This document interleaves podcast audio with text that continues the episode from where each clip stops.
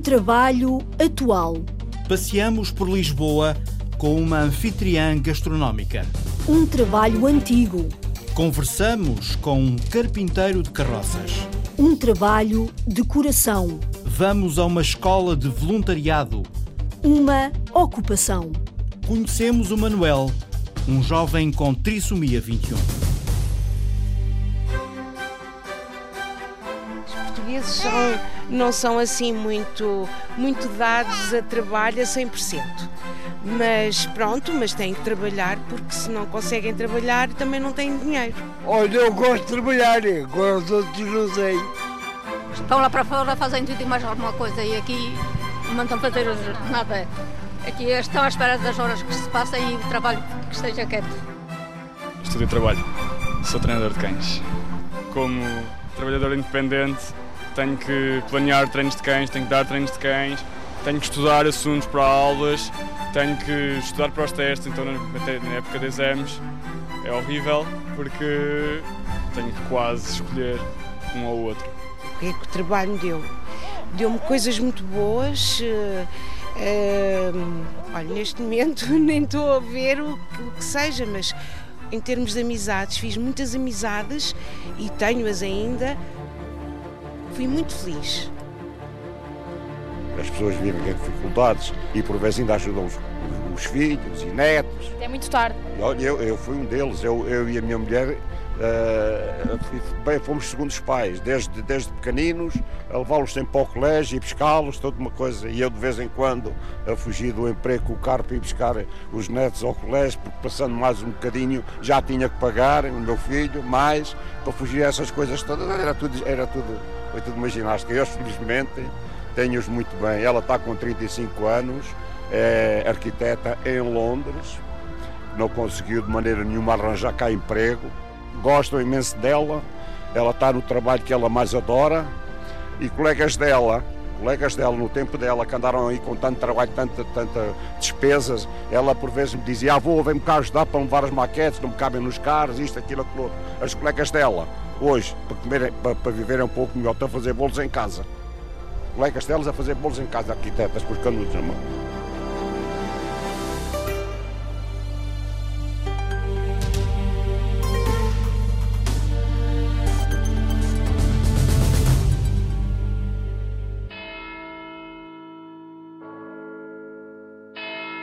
Maria tem 56 anos e ainda não chegou a hora de ir de férias.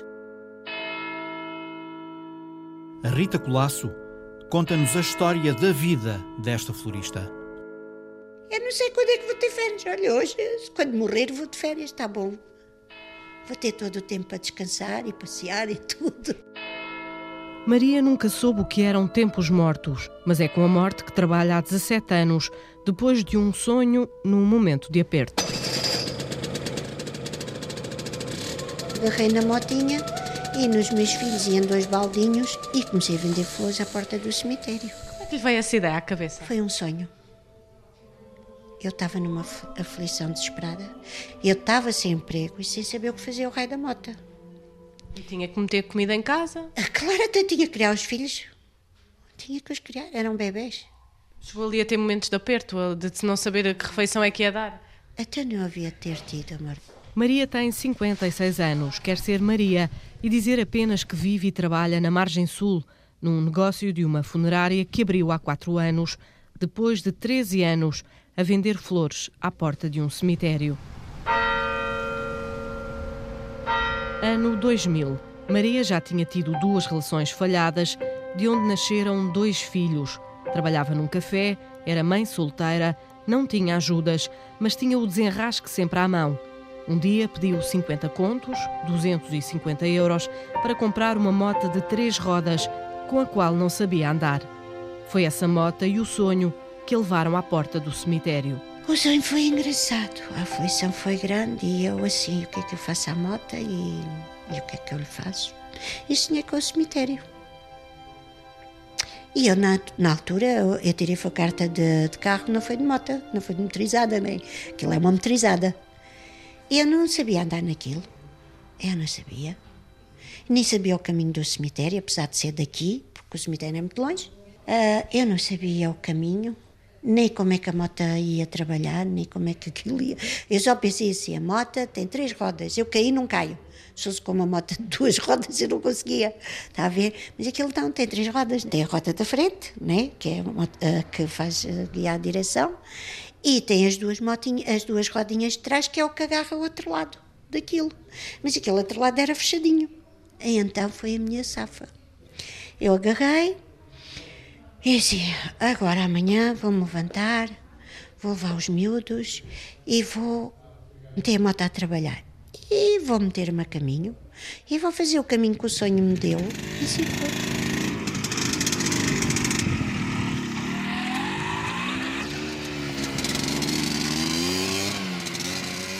Vi tal e qual o caminho, segui aquele caminho, tomando todos os cuidados e mais alguns, mas eu depois disso eu vou, ainda hoje penso assim, como é que eu cheguei, como é que foi, como é que não foi. Só que no momento, eu quando foi o sonho, o portão estava fechado. Eu só via o portão fechado, enorme como ele é, e, e as árvores da banda de dentro. E no dia que fiz isso, que lá fui, com a moto, depois de moto, uh, os portões já estavam abertos. Vi os homens, os trabalhadores lá sentados, que à frente do, do cemitério, há lá um banco. Cheguei, bom dia, bom dia. Olha, os senhores aqui para vender umas florinhas, como é que é, como é que não é? O que é que eu preciso de fazer? Há cá alguém a vender flores já? Não, não há cá ninguém. Eles muito, logo todos muito prestáveis. Não, não há cá ninguém, olha.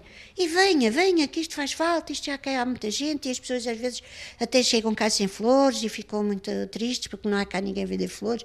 Olha, venha, venha. Tive uma força espetacular. E digo eu assim, bom, o que é que eu tenho que fazer? Onde é que eu vou às flores? Não conhecia nada. Olha, vou ali àquele...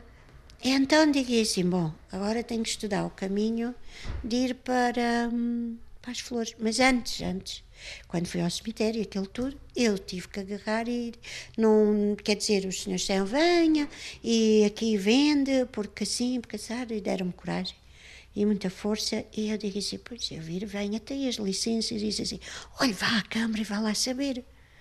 Isso nem é preciso e tal. Eu digo assim, não, mas o melhor é ir mesmo com pronto, estar legal, saber isso tudo. E assim fui, eh, fiz, fui à Câmara saber, uh, disse-lhes o que é que pretendia, eles, sim senhora, muito coisa, uh, disseram-me, olha, o melhor de tudo é, tem que ir uh, às finanças, abre a coleta e começa a trabalhar por sua conta. Fiz logo, fiz logo. Andei ali, andei ali ainda uns três aninhos na, na motinha, os meninos eram pequeninos e ao fim de semana tinha que os levar. E cabíamos os três na motinha.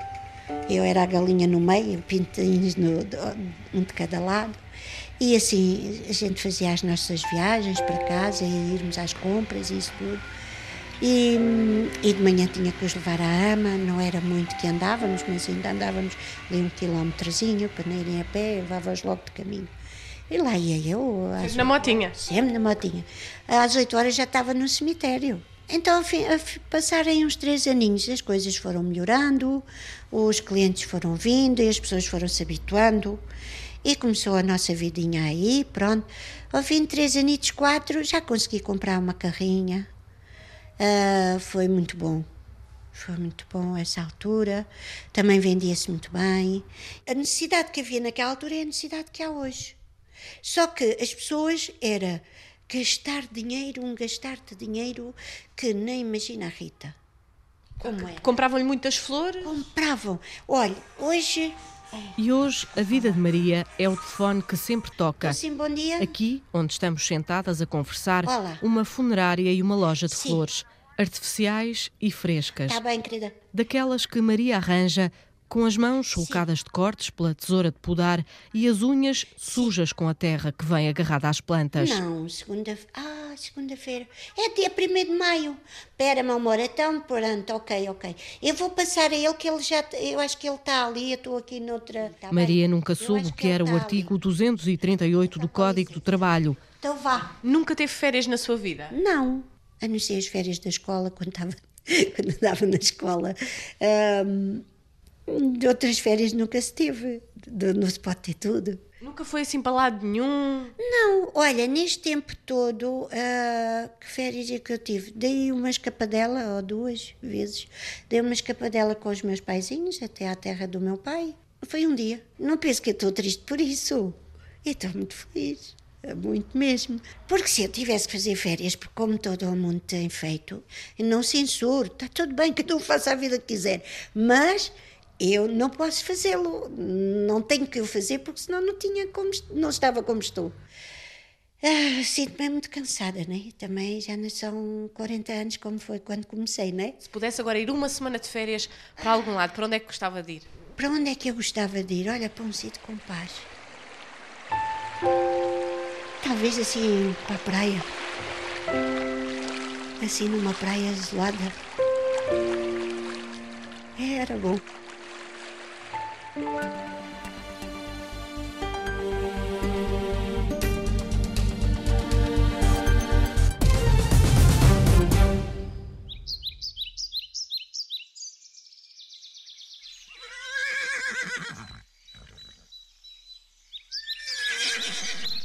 ter um cavalo que possa sempre montá-lo, que seja a minha profissão para que faça lides em pleno verão. Com trissomia 21, o jovem Manuel concretizou o sonho: cuidar de cavalos. A Rita Fernandes foi ter com ele a Óbidos. Olha, Savana. Savana. O sol ainda está escondido, mas aqui na Associação O Cavalo de Óbidos, Manuel já trabalha. Anda cá, não é para a televisão, é para a rádio. Anda cá. É a Savana, mais conhecida pela banana. Porquê? É por, eh, por acabar em eh, Savana, banana. Manuel tem 23 anos. Eu acho dela porque, porque é versátil, é, é, tem sentimentos, é, é sensível às vezes eu sou, eu sou, eu sou um bocadinho bruto com ela, mas eh, eu peço desculpa e ela acha-me a, a perdoar.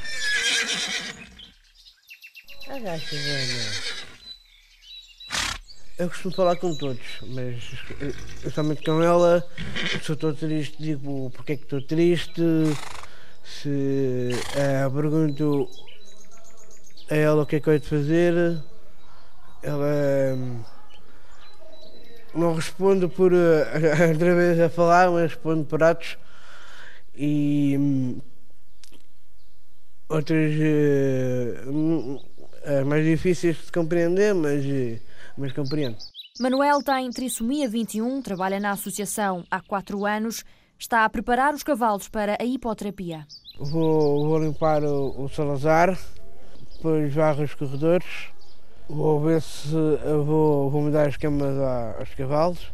Salazar é o cavalo que hoje vai ajudar os seis utentes do Centro de Educação Especial Rainha Dona Leonor na sessão de terapia. Olha, agora vês torto. Agora vês muito torto. Lá isso como deve ser.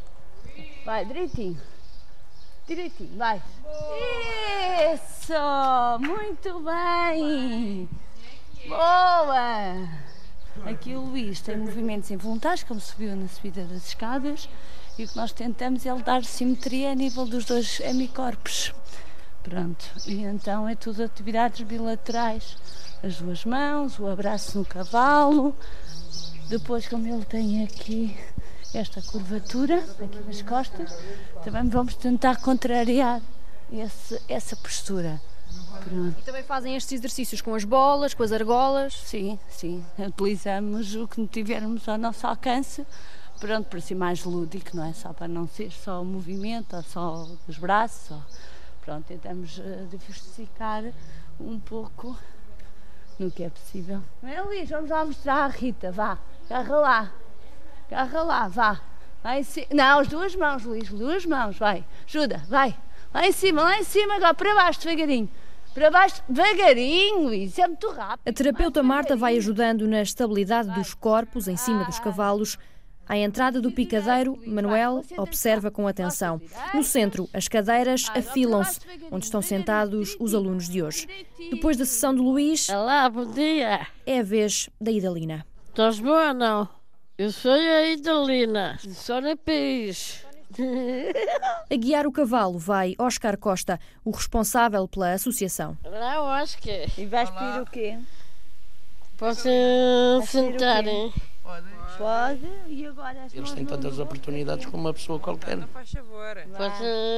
bem montar? essa perna. Faça vai. favor. Vá. E depois entra já não sei. Alguma coisa aqui deve ter de bom. Pois, isso aí nunca mais encaixa. Pisca, pisca. É, pisca, pisca, pois. Mas ela nunca mais encaixa o pisca, pisca. Direita, é Olha, pisca. qual é a direita? É isto. Achas? Sim. Olha, o que é que eu te disse? O lado esquerdo é o lado que está a Marta.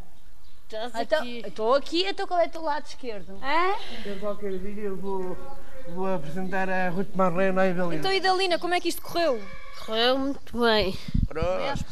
É Salazar portou-se bem? Sim, portou-se muito bem. Olha, Vestinha, Salazar, aquele é teu amigo.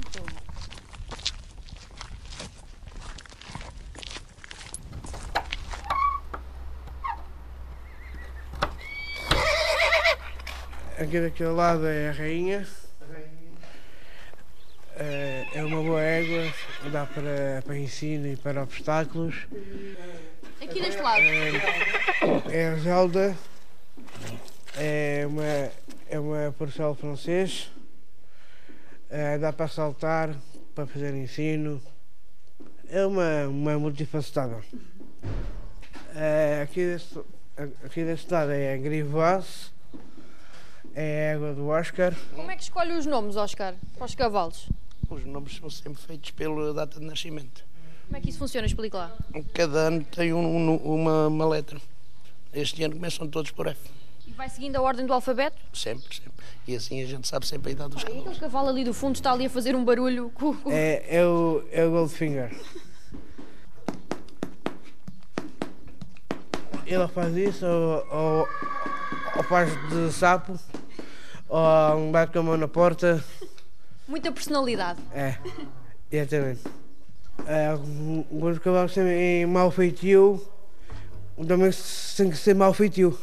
Também tem que ser mau feitio e eh, mostrar eh, que estão, que estão a- que estão a fazer mal. O cavalo é, é as crianças. Uh, uh, Porta-se mal, faz assim uns açoites aqui, no focinho ou, ou na, na garupa.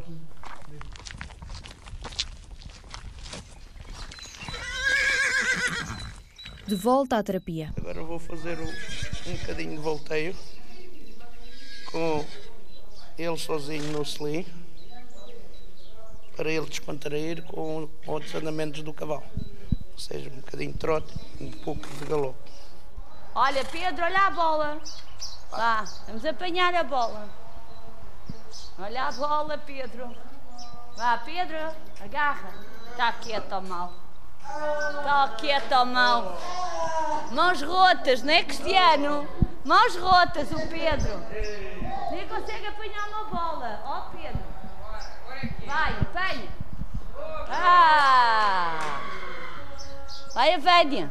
Olha a bola, mana, nunca mais ninguém a viu. O Manel tinha uma bola que rolava pelo chão da caçola da ribola que rolava pelo chão. E vai levantando a cabeça, vá. Se o tumulto um, ajudar o, o Oscar a preparar os cavalos, um,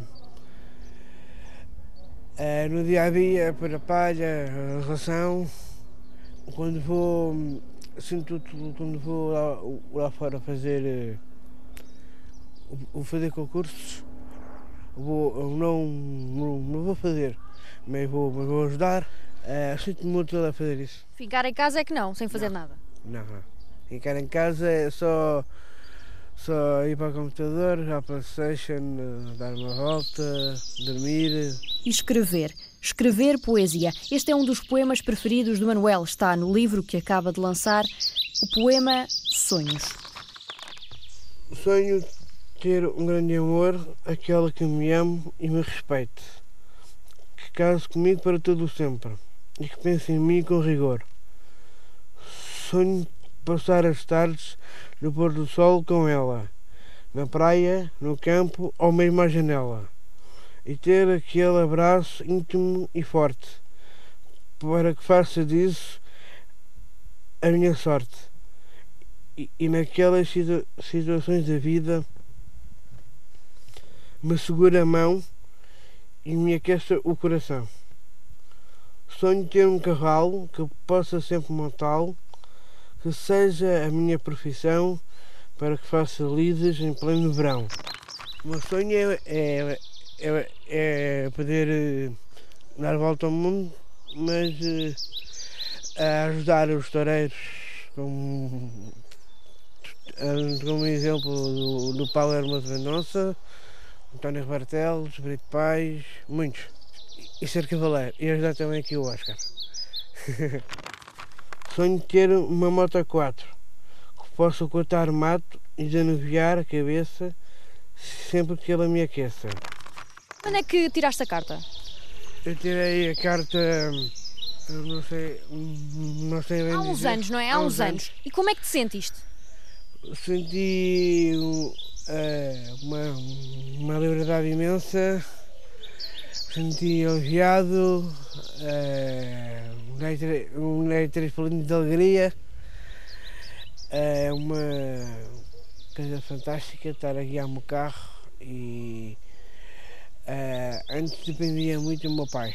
Ia para ali, o meu pai ia para ali e eu tinha que ir, não tinha carro. E eu já estava farto desse ciclo, então comecei a interiorizar, uh, a tirar a, a carta de carro para ficar uh, independente e, e autónomo. E olha, onde é que tu moras? Moro em São Martinho. E quanto tempo demoras de São Martinho até aqui a, a Óbitos? Uh, 60 minutos. Uh, meia hora para lá, meia hora para cá. Uh, faço nas calmas.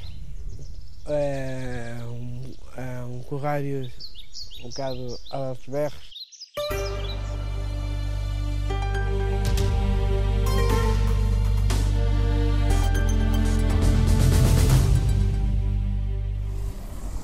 São nove e meia da manhã, o dia começa fresco e soalheiro aqui na cidade do Porto.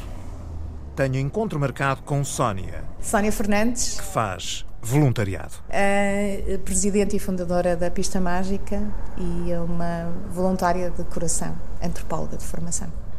Pista Mágica é uma escola de voluntariado. Entra lá, Miguel Bastos, nesse edifício cheio de histórias lá dentro. Vamos conversar num palácio oitocentista, classificado pela Unesco como Património da Humanidade. Cá dentro respira-se modernidade. Elevadores que falam, portas vidradas, iluminação contemporânea. Encontro um hall no terceiro andar, forrado a madeira escura. Não há distinção entre as portas e as paredes. Na primeira tentativa, encontro uma casa de banho. Na segunda, uma arrecadação. Na terceira, encontro finalmente a sala onde se reúne um grupo de voluntários. Há 14 pessoas com computadores portáteis à frente, sentadas à volta de uma velha mesa. Vêm de seis países diferentes. We have seven countries involved in the project. Uh, it's led by Spain, where the coordinator organization is, and then we have Portugal, Slovakia, Finland, Italy, Austria, and Poland. David é espanhol e orienta a reunião. My name is uh, David Castillo, and I am the central coordinator of the European Project Evolved. O grupo está a criar uma espécie de manual de formação para voluntários que possa ser aplicada em diferentes países.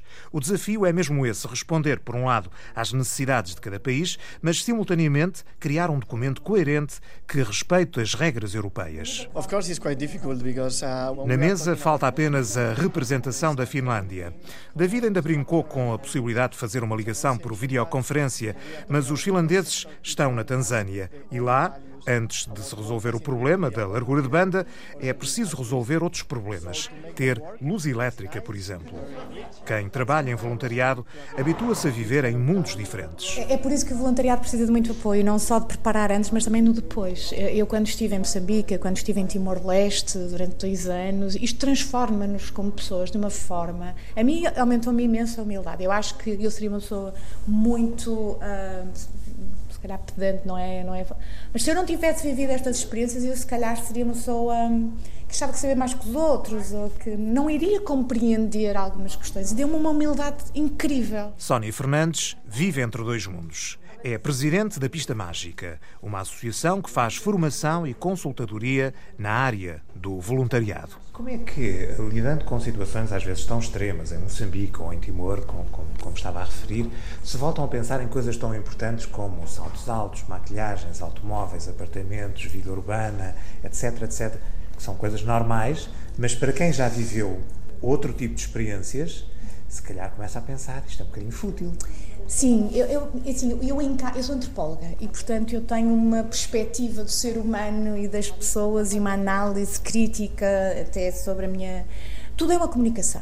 E, portanto, onde eu estou, eu tento passar despercebida e que os outros. É, porque vestir, maquilhar, pentear é uma comunicação. É uma comunicação que. Não, eu tenho que ter a linguagem onde eu estou e a linguagem que percebem onde eu estou. Quando eu estou. Quando estava em Timor, quando estava no Togo, eu vestia-me como eles. Porquê? Porque eu quero, eu quero fazer sentir que eu sou como eles. Eu quero criar uma relação de empatia. E, portanto, para mim, é a forma como eu me visto não é aquilo que eu sou. As pessoas acham que aquilo que vestem demonstram aquilo que são. Não é. A forma que eu visto, ou a forma como eu me arranjo, é uma forma de dizer eu sou igual a ti. E, portanto, onde eu estou, eu estou como os outros. Uh, se, eu, se eu estive muito tempo em Cuba, estive muito tempo na Venezuela, eu tento me mesclar na comunidade fazendo-me passar por um deles, dizendo eu estou aqui, eu sou como tu, eu quero fazer parte da comunidade. E, portanto, deixei de ver as coisas como eu sou vaidosa, por exemplo, e assumo isso, porque assim, a vida também é pequena. Se eu hoje me apetece o batom, apetece-me o batom porque acho também quero ficar bonita. É claro que nos primeiros tempos, e quando lidei com esta situação, eu fiquei muito eh, digamos que desvalorizei tudo, mas depois disse não, que existe a forma de nós estarmos, de nós nos apresentar perante os outros é uma comunicação. Eu vou utilizar assim a linguagem da comunicação e onde eu estiver, eu faço-me passar por essa comunidade e tento dar a entender que, que sou. Um, é difícil em África fazermos passar por africanos, mas ainda é mais forte, às vezes é mais poderosa, porque dizer, aquela fulana está a vestir como nós, quer dizer, uh, ou está a falar a minha língua, eu tento falar a língua de onde vou, é muito importante, tenho facilidade de aprender línguas. Foi durante a sua estadia africana em Moçambique que Sónia teve a sua experiência mais difícil. O que correu mal foi, eu nunca tinha ido para um país em desenvolvimento. Ah, eu tinha estado nos Estados Unidos, eu tinha estado na Europa, tinha viajado para vários países, mas era a minha primeira, era a minha primeira experiência. Um, e por mais que eu tivesse estudado o país, fui fazer aquele trabalho de casa, estudar o país, uh, tudo mais, não fizeram um briefing de segurança. O que é que acontece? Eu era jovem, uh, estava, andava na rua e um dia nós, eu estava no sítio errado, à hora errada e fui atacada, porque eu não sabia que não devia andar sozinha, por exemplo. E, portanto, nós não podemos assumir o que o bom senso deve imperar e que as pessoas sabem como, qual é as condições de segurança no país. E, portanto, eu devia-me ser explicado uh, o que é que acontece, quais são as regras, e se eu vou com uma organização, um, por exemplo, que não devemos andar sozinhos à noite, é que a partir de determinada hora não era muito tarde, mas era escuro. Eu sou mulher, ainda por cima, as mulheres temos uma vulnerabilidade acrescida, não é? Branca, um, com um aspecto turista completo, a forma como eu estava, eh, via-se que eu estava fresquinha, tinha acabado de chegar de Maputo e fui atacada porque não tive esse briefing, porque não me foi explicado. E a ignorância é atrevida e, portanto, eu atrevi-me a estar num sítio, há uma hora, em que alguém foi para um sítio e eu fui para outro, eu estava a 50 metros de casa no limite podia ter perdido a vida, por acaso alguém me salvou, porque foi um transiente, uma pessoa que vive na rua, que me tocou com uma faca, e eu, eu gritei muito alto e alguém me salvou, e eu tive sorte, mas podia, o desfecho podia não ter sido muito bom. E foi por causa de situações deste tipo que Sónia começou a pensar que, no voluntariado, não basta ter boa vontade. Não é paradoxal uma pessoa, quando vai fazer um trabalho que é de ajudar os outros, fazê-lo bem, por uma questão de respeito e de defesa do direito por exemplo, no caso de pessoas ou de animais, por defesa do direito daquelas pessoas que nós temos que fazer corretamente o que vamos fazer. Às vezes uma coisa muito simples uh, também requer alguma preparação. O trabalho de voluntariado deve ter uma abordagem profissional e esse profissionalismo não retira valor nenhum ao voluntariado, pelo contrário. Existem milhões de pessoas de voluntários no mundo se todos os voluntários no mundo fossem preparados adequadamente, o mundo seria muito diferente, porque a ajuda seria efetiva. E é esta, a minha, é esta a minha utopia, é que todo voluntário seja preparado para a função mais pequena que seja, mas que ele vá preparado e que ele vá com segurança. E se nós formos com esta confiança de que podemos ajudar as outras pessoas e que sabemos como ajudar, o mundo vai ser completamente diferente. Nem retira o prazer de ajudar os outros. Eu queria uma, uma escola de voluntariado, porque voluntariado deixa-me tão feliz que até queria uma escola de voluntariado. É e, dizem alguns estudos, o voluntariado dá saúde e faz viver. Há estudos científicos que demonstram que quem faz voluntariado é mais feliz, tem uma maior esperança de vida, tem maior qualidade de vida e, portanto, e vive mais anos. Mas dá trabalho, muito trabalho.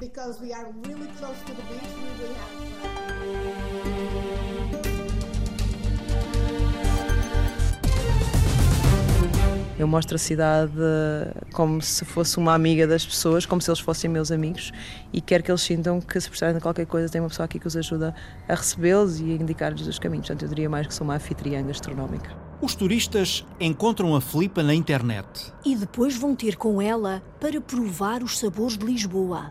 A repórter Sandra Henriques foi a um destes encontros.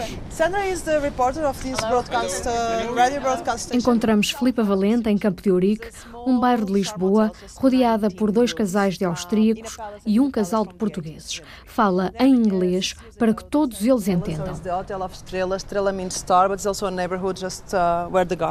Filipa explica que estamos a entrar num hotel e vamos ao restaurante. Let's go to our tasting here. Arrastam-se mesas e dispõem-se oito cadeiras. Os casais sentam-se à espera de uma sobremesa. O doce é um pão de ló de tradição de doces conventuais, da assessoria conventual. Aqui eles fazem, chamam-lhe o melhor pão de ló do universo. É uma inovação à volta do tradicional pão de ló uh, de alfazerão ou de, alva, de, de ovar. Entretanto, chegam à mesa pratos pequenos com quadrados amarelos de bolo. Eu não sei a receita, não sei fazê-lo sem teoria. Portanto, as gemas são batidas uh, com, por muito tempo com, com açúcar. Junta-se um pouco de farinha. A receita tradicional vai numa forma um, oval ao forno. Aqui eles usam uma, uma forma uh, retangular e nunca é completamente cozido. Portanto, aqui no topo está. Uh, está cru, o ovo está cru ainda, não é? Ou está semi-cru, o que torna este pão de ló muito cremoso e muito doce também. Os estrangeiros provam o sabor. Enquanto isso, Filipe aproveita para falar sobre o chá verde frio que acompanha o pão de ló. In Portugal, we are the only ones in Europe having a tea plantation is in Azores. Explica que a única plantação de chá na Europa fica nos Açores e recomenda uma visita. Portugal and Azores Islands. O casal de portugueses aqui a comer pão de ló vem precisamente dos Açores. Não sei se será o melhor do universo, mas é ótimo. Daqui a pouco já ouviremos os casais. Sim, e hoje é um grupo engraçado, porque normalmente nós não temos portugueses. E hoje temos dois portugueses. Okay. Uh, e o grupo. Sorry, I'm introducing you. So we have two Portuguese and Austrian from Vienna. Para já, Filipa tira da mala um mapa de Lisboa e vai destacando pontos a visitar, sobretudo sítios onde se come comida portuguesa, pastelarias, restaurantes, marisqueiras, tabernas. Os austríacos vão escutando com muita atenção. Vai dando dicas concretas, por exemplo, sobre a melhor hora para almoçar em Portugal. Filipa não gosta de ser definida como guia turística. Eu gosto mais de dizer que somos anfitriões, portanto, eu sou uma anfitriã gastronómica. Eu mostro a cidade como se fosse uma amiga das pessoas, como se eles fossem meus amigos, e quero que eles sintam que, se precisarem de qualquer coisa, tem uma pessoa aqui que os ajuda a recebê-los e a indicar-lhes os caminhos. Portanto, eu diria mais que sou uma anfitriã gastronómica. Este trabalho tem sido uma aventura desde que começou, um pouco por acaso. Olha, é mesmo uma aventura. Isto começou em tornar algo que eu fazia espontaneamente e como hobby no, no negócio. E começou uh, no verão de 2013. Começou não por minha vontade, começou pela insistência de um amigo meu, uh, amigo que era americano, e que eles valorizam muito este tipo de experiência e, e, e perguntavam, mas porquê que não tornas isto num negócio? As pessoas adoram fazer estas coisas contigo, tu adoras fazer isto e mostrar a cidade, porquê que não tornas isto num negócio? E ninguém foi um bocadinho resistente, ah, ele convenceu-me e, e, no verão de 2013 comecei a montar um negócio e depois criei a empresa oficialmente desde janeiro de 2014. A empresa criou dois postos de trabalho diretos e quatro indiretos. Há muito trabalho. Há experiências fora da cidade. Que é mostrar o que está para, antes da gastronomia. Não é? E antes da gastronomia, o que é que está? está, uh, por um lado, a transformação agroalimentar, toda a parte da indústria, mas a transformação agroalimentar só existe porque existe uma coisa chamada agricultura, as tais farm tours. E é isso que nós fazemos, portanto, saímos de, de, Lisboa, fazemos zonas radiais a Lisboa, que pode ser o Oeste, pode ser o Ribatejo ou o Alentejo, por norma são estas três áreas, e em que fazemos estes retiros culinários quando as pessoas têm um interesse em uh, pôr a mão na massa, portanto, mesmo a parte de, de, culinária, ou então, no caso das farm tours, é ver como é que as coisas são produzidas, como é que são transformadas, como é que, como é que o que nos chega ao prato uh, é produzido. Dentro de Lisboa, há viagens gastronómicas e há aulas de cozinha portuguesa. A ideia, uns querem o que este grupo quis, que é descobrir a cultura, os hábitos, a história através da, dos, de petiscar e de perceber o que é que nós comemos. Outros querem mesmo pôr a mão na massa, os tais que querem uh, cozinhar e querem saber as receitas. Mas são normalmente muitas experiências muito pontuais, com umas durações à volta de 4 horas e experiências urbanas. Estes casais andaram a passear no bairro de Campo de Ourique. We started some hours ago, doesn't matter. Um... Comeram bolo de chocolate, provaram sardinhas e atum em lata, pataniscas e arroz malandrinho e outros petiscos bem portugueses, mas o que os austríacos destacam é a sandes de pernil fumado com queijo da ilha.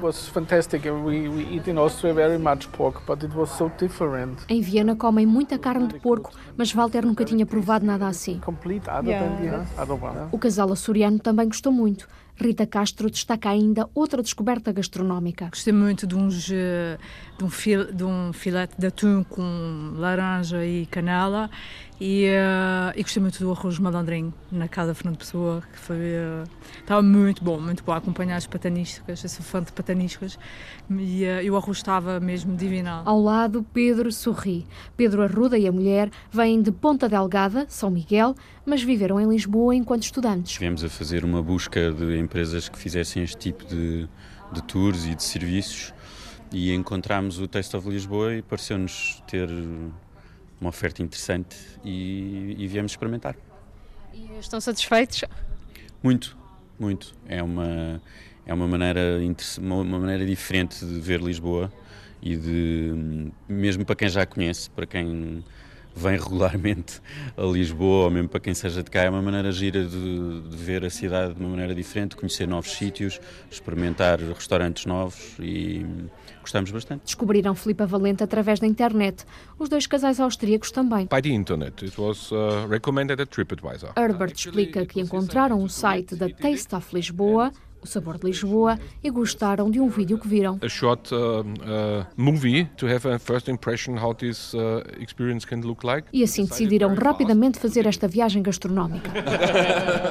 Embora tenha muitos seguidores no blog e nas redes sociais esteja sempre atento às novidades gastronómicas de Lisboa, Filipa Valente, 44 anos, não se sente uma taste maker não sente que dite tendências. A nossa pretensão é mostrar a nossa cultura, a nossa história, a nossa arquitetura a quem nos visita através da comida. Essa é, é, o nosso, é a nossa missão e não temos a pretensão de criticar sítios ou de, de, classificar sítios, não temos de toda essa pretensão. E a pretensão de mostrar a riqueza da cozinha portuguesa foi hoje mais uma vez cumprida com estes casais.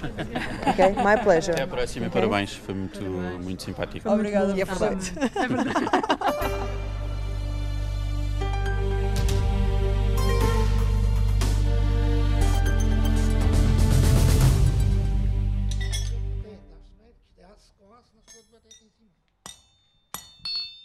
É São João Teodósio Silva, nascido a 1 de 1 de 1941. O Sr. João tem 76 anos. E o que é que ele faz, Mário Antunes? Abegão. Abegão. O que é que é isso de abegão? Ora, abegão é um homem que trabalha em carroças aqui no Algarve. E será que ainda há muitos com este ofício aí no Algarve, Mário?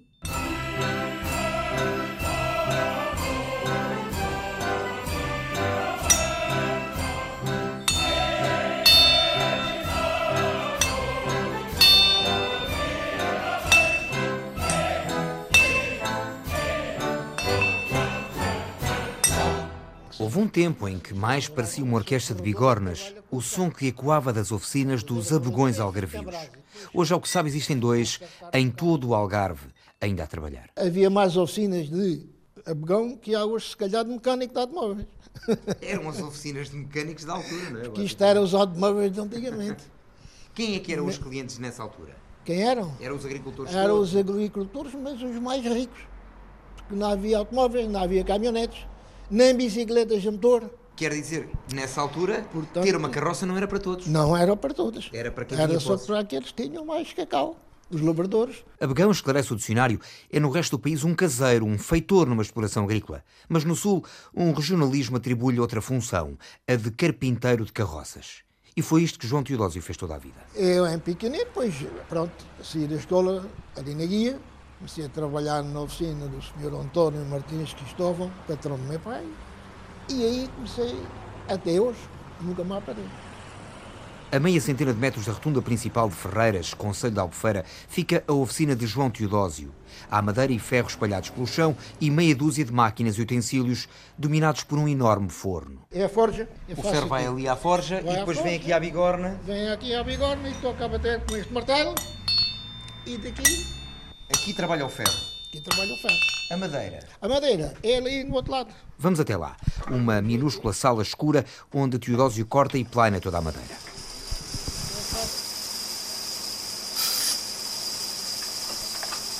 Só calcar além, isto roda, e tem aqui as lâminas, e corta a madeira. E aqui é a serra de fita, também é só calcar além, roda e corta tudo, corta a madeira com 7 ou 8 centímetros grosso, ou 10, ali. E eu, quando tive uma a sociedade, trabalhava dia e de noite, porque não dávamos venço. As pessoas vinham bater à nossa porta às duas, às três da manhã. Epá, arranja uma carroça, precisa da carroça para apanhar os figos, as amêndoas, as alfarrobas. Eu estou a falar em coisas antes do turismo aparecer cá em Portugal. Era os tempos do ouro da agricultura e das carroças e do abegão. E do abegão. Agora o abegão trabalha O para o turismo. agora só trabalha só para ver. É só para para vista, só para vista, mais nada. Os estrangeiros adoram este e pronto. E- E agora, como os estrangeiros adoram os portugueses, alguns, os filhos, dizem, não, esta carroça era do meu pai, vai para vista para a casa de um camón, não é o nome que a gente apoia com eles. Eu também tenho gosto de ter a carroça, já que é meu pai. E agora já são eles também. São os turistas é que foram os impulsionadores né, das carroças hoje serem postas para decoração. Então quer dizer que se não fossem eles, Se não os fossem- estrangeiros já tinha, já tinha fechado a oficina? Não, já tinha fechado, com certeza. Porque os portugueses não ninguém se dedicavam a pôr uma carroça à borda. Consegue construir, se lhe pedissem construir uma carroça eh, de, de início, Ah, do então, zero? pois com certeza, pois foi isto que eu nasci com isto. Mas ainda hoje repara mais ou constrói? Claro, hoje reparo, mas é pronto, como já há os ferros feitos, né? é só pôr a madeira e isto anda depressa. Quanto tempo é que leva a fazer uma coisa destas? A, a recuperar uma carroça, pois isto depende do estado que ela esteja, mas normalmente pode levar um mês. E construir de raiz? Isso já ninguém fala nisso, nem pensar. Já não se lembra da última carroça construída de raiz? Ai, não, lembro-me. Tá, De raiz, olha, foi numa altura em que eu trabalhei aqui no Augusto com um sócio e antes do 25 de Abril. A porta da oficina do Abegão de Ferreira já não abre dias inteiros, ou sequer todos os dias. E João Teodósio também não lamenta a ausência de herdeiros a quem deixar o ofício. Certo e sabido é que esta bigorna, mais ano menos ano, também ela vai deixar de soar.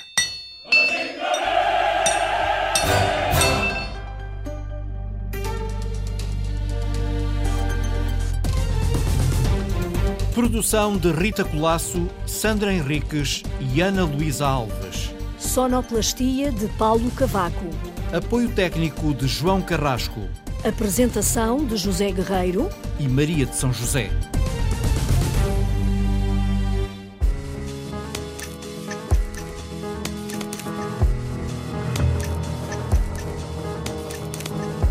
Toda a gente devia ter direito ao trabalho. Aqueles que gostam do trabalho, trabalham. Os que não gostam, fogem dele. Gosto de tudo que eu faço, eu faço é com amor meu trabalho. É assim. Eu sou cuidadora, cuido de idosos há seis anos. E gosta de trabalhar cá em Portugal? Gosto, amo, amo sim Portugal. Eu vim com esse propósito para cá, para Portugal, para cuidar de idosos. Pagar minhas coisas, segurança social, pagar meus impostos, para me ser uma pessoa legal aqui dentro do país. Temos que ir vivendo, olha. Estive lá fora há 11 anos e estive aqui 20. Eu não tinha emprego de sonho, eu queria era ganhar a vida. Honestamente, do resto,